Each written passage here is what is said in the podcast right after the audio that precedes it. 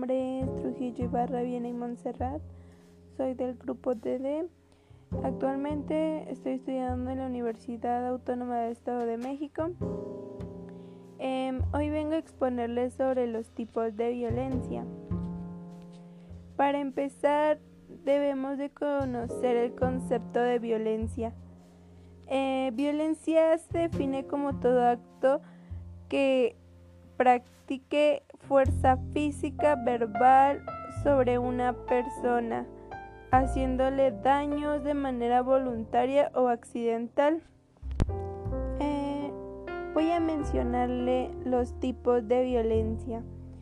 Eh, violencia psicológica, violencia física, violencia sexual, violencia económica, violencia simbólica, violencia según la modalidad, violencia política, violencia laboral, violencia doméstica, violencia familiar, violencia de género, violencia racial y el que conocemos, el bullying y el ciberbullying. Bueno, pues voy a explicar algunos de estos tipos de violencia, los que son más comunes aquí en el Estado de México. En primer lugar está la violencia psicológica. Este se caracteriza por daños afectivos, morales y psicológicos sobre una persona. Este le bajan el autoestima a la persona, lo culpabilizan, lo amenazan, lo espían, lo hostigan. Em, esto es por agresión por medio de insultos y descalificaciones hacia la persona. Por otro lado está la violencia física. Este se refiere a toda forma de violencia donde se use la fuerza física y que cause daño, dolor, heridas, hasta la privación de la vida de una persona. Empiezan con empujones, golpes, jalar el cabello, torturar, mutilar y herir cada parte de su cuerpo. Ah, también está la violencia sexual esta violencia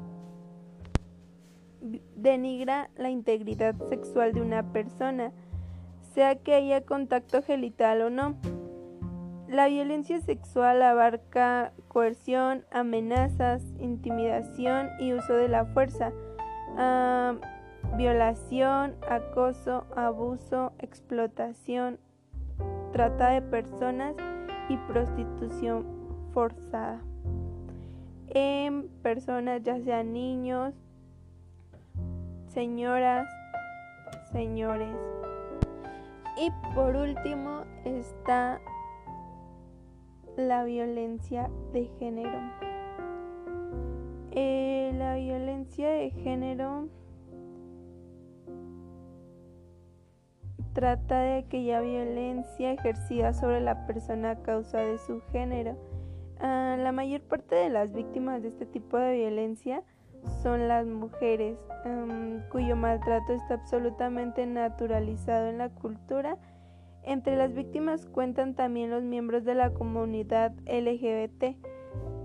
Em, la violencia de género puede ir desde la calificación hasta el feminicidio, en cuyo caso califica como crimen de odio avances legislativos en el reconocimiento de los derechos de las mujeres en los últimos años en el ámbito federal como en el local, principalmente con la Ley General de Acceso a las Mujeres a una vida libre de violencia, se mantiene la discriminación y violencia en su contra, poniendo en riesgo su integridad y su vida.